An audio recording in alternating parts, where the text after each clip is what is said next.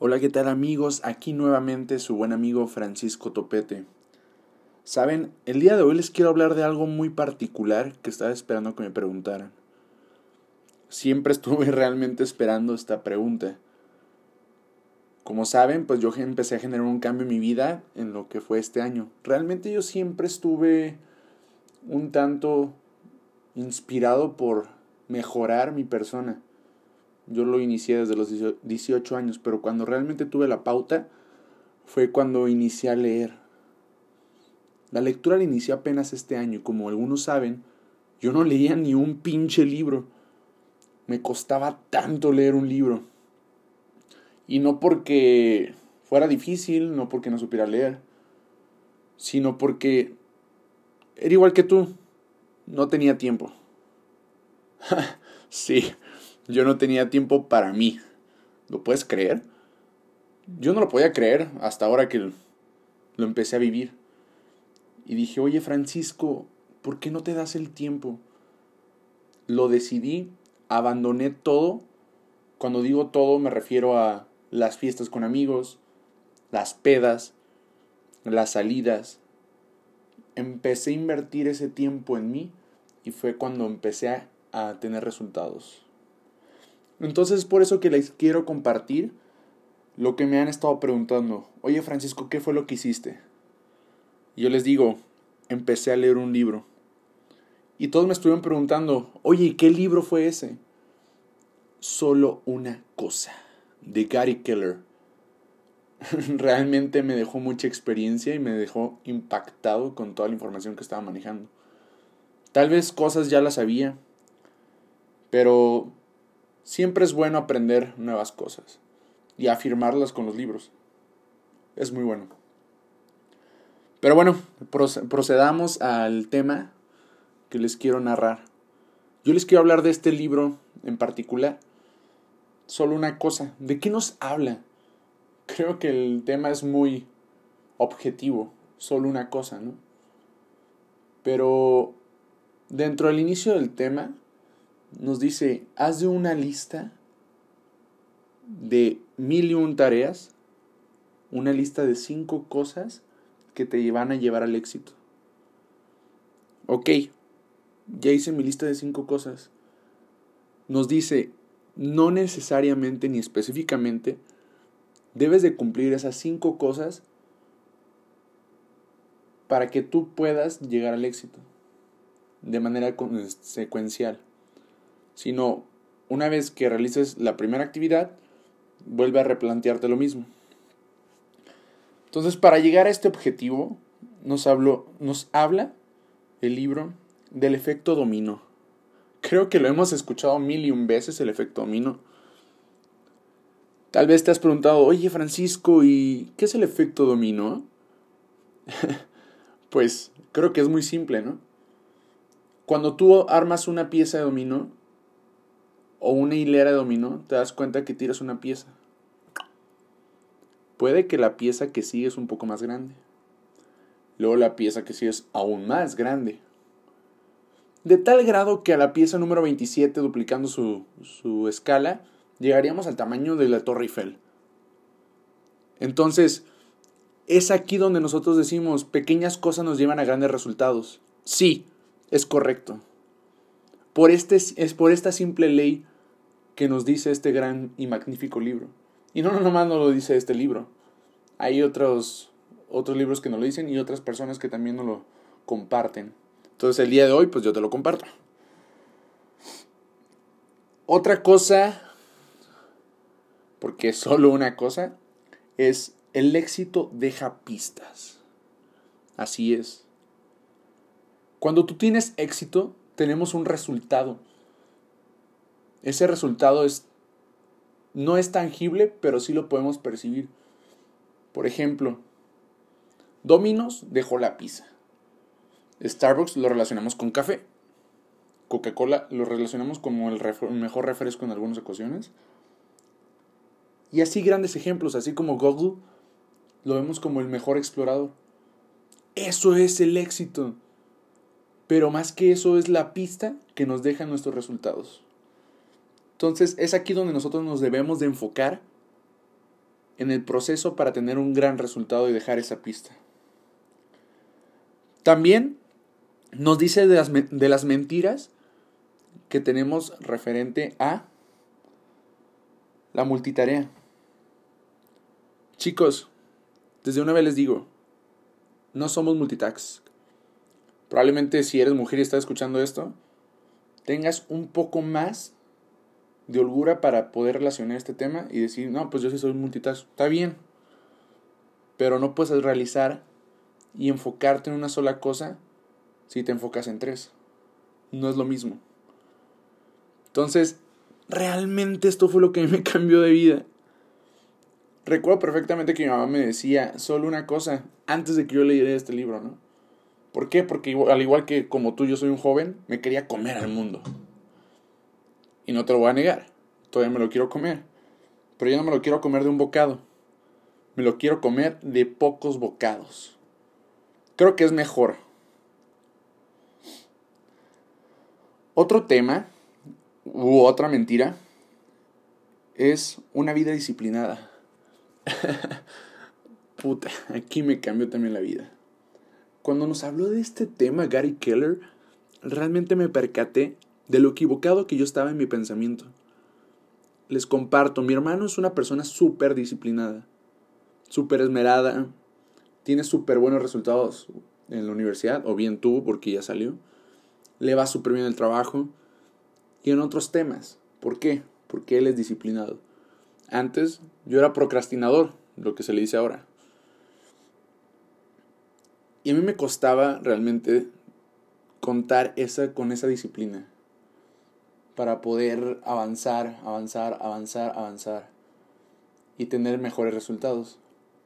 Hasta que leí este capítulo y me decía, Utiliza la disciplina a tu favor para que tú cambies hábitos. Te lo repito.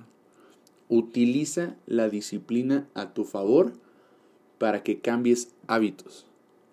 Sí, va relacionado, pero no es lo mismo.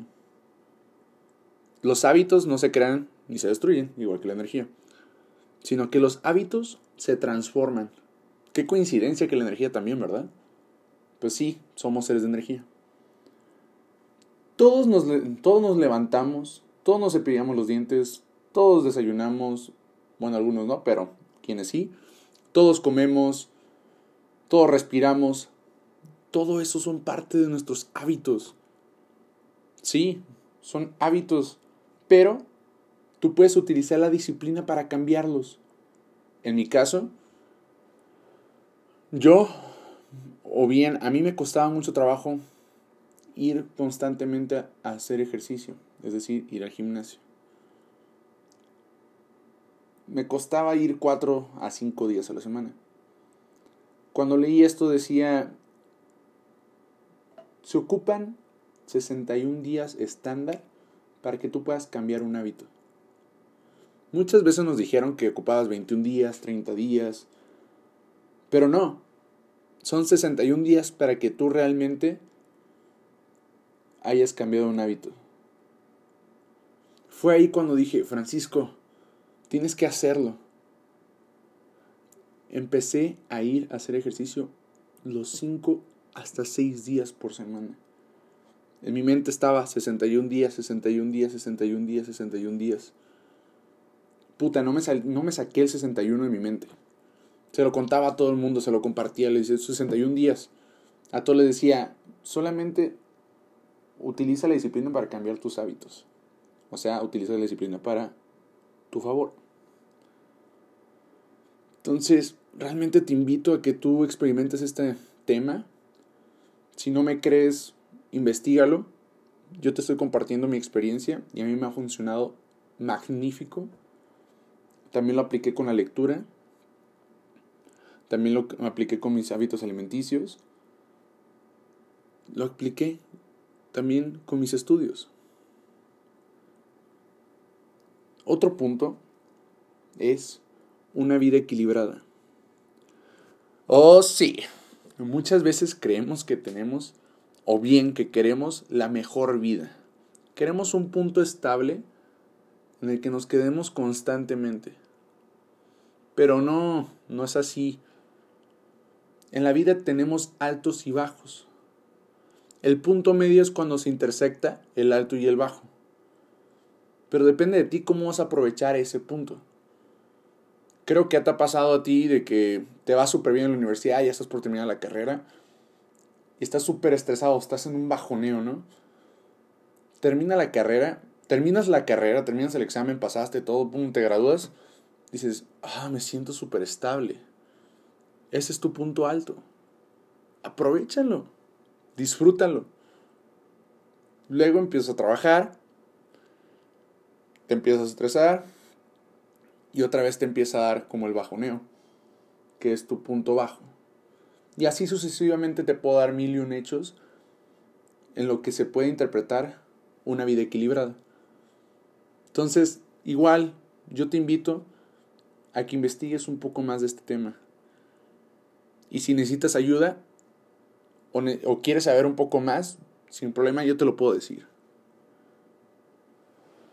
Otro mito o mentira que nos dicen es de que lo grande es malo. No, realmente la grandeza no es mala. Muchas veces nos dejamos influenciar por, lo, el, por el qué dirán de las personas. Pero ¿por qué no creer más en ti y ver más allá de lo que es? Por ejemplo, en mi caso, yo siempre he tenido una visión súper grande. Ya después te la compartiré. Pero esa visión yo sé que la tengo que conseguir. Y aunque se la diga a alguien, a un amigo, a una persona cercana, puede que ellos me digan, oye, pero no se te hace que estás exagerando. Y yo les voy a contestar, claro que no, porque yo sé que voy a poder eso y más. Esto ahorita es una meta que yo tengo a corto plazo. Creo que has escuchado mucho de los plazos, ¿no? Corto, mediano, alto plazo. Corto, mediano, alto plazo. Uy, qué miedo. Pues sí, yo planeé mi vida a corto, mediano y largo plazo. Y te puedo decir que al día de hoy, sí, que al día de hoy estoy cumpliendo mis metas al pie de la letra. Estoy donde quiero estar. ¿Por qué? Porque yo me tomé el tiempo a los 18 años de programar mi vida o definir qué era lo que yo quería. Entonces también si tienes la oportunidad, haz esa práctica. Muchas veces nos dejamos influenciar y no queremos hacer esa actividad porque creemos que es como que, ah, qué aburrido. Pero no, sí funciona. A mí me funcionó. Entonces, para no ser tan largo y extenso este tema, quiero ir un poco más rápido diciéndote que el libro me hizo hacerme unas preguntas que realmente me cambiaron la vida. Estas preguntas van muy relacionadas a minimizar tus objetivos. La pregunta general que nos decía era, ¿cuál es la única cosa que puedo hacer y que al hacerla, todo lo demás será más fácil? Sí, ¿qué es lo único que yo puedo hacer para que todo lo demás sea fácil, no? Esto tú lo puedes aplicar en tu vida espiritual, en tu salud física, en tu vida personal, incluso en tus relaciones. O sea, si tú estás pasando por algún problema de alguna relación, tú te puedes hacer la pregunta, ¿qué es lo único que yo puedo hacer para que mi relación sea mejor? ¿Qué es lo único que yo puedo hacer para que mi relación con mi mujer tenga, sea más divertida? Preguntas de ese estilo. También en el trabajo, creo que aquí es donde más aplica. Bueno, no, en realidad en todas. Pero bueno, en el trabajo tú te puedes preguntar qué es lo único que yo puedo hacer para tener más eficiencia en mi trabajo. O sea, preguntas tan sencillas que te van a dar grandes resultados por el tamaño de tu pregunta, porque te estás tomando el tiempo de pensar, cosa que muchos no, no se dan el tiempo. También en los negocios, aplica. ¿Qué es lo único que yo puedo hacer para que mi negocio tenga mejores resultados? ¿O qué es lo único que yo puedo hacer para subir mis, elevar mis ventas? Igual en tus finanzas. ¿Qué es lo único que yo puedo hacer para mejorar mis finanzas? Entonces yo te invito a que te hagas este tipo de preguntas y que te relaciones un poco más con estos temas.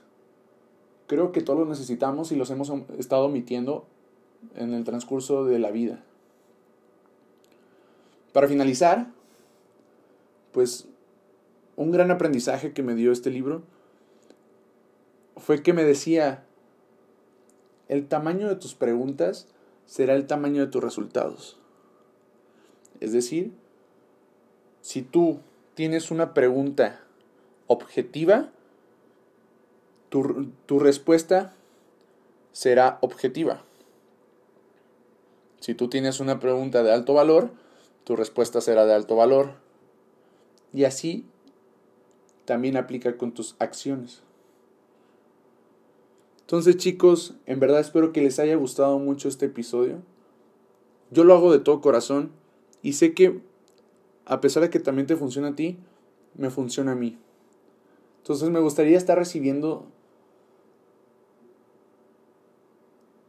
tu retroalimentación referente a estos temas y que me hagas saber qué es lo que te gusta, qué es lo que yo puedo mejorar y cómo me puedo relacionar más contigo. Así que chicos, esto ha sido todo el episodio de hoy y que tengan un excelente día. ¡Chao!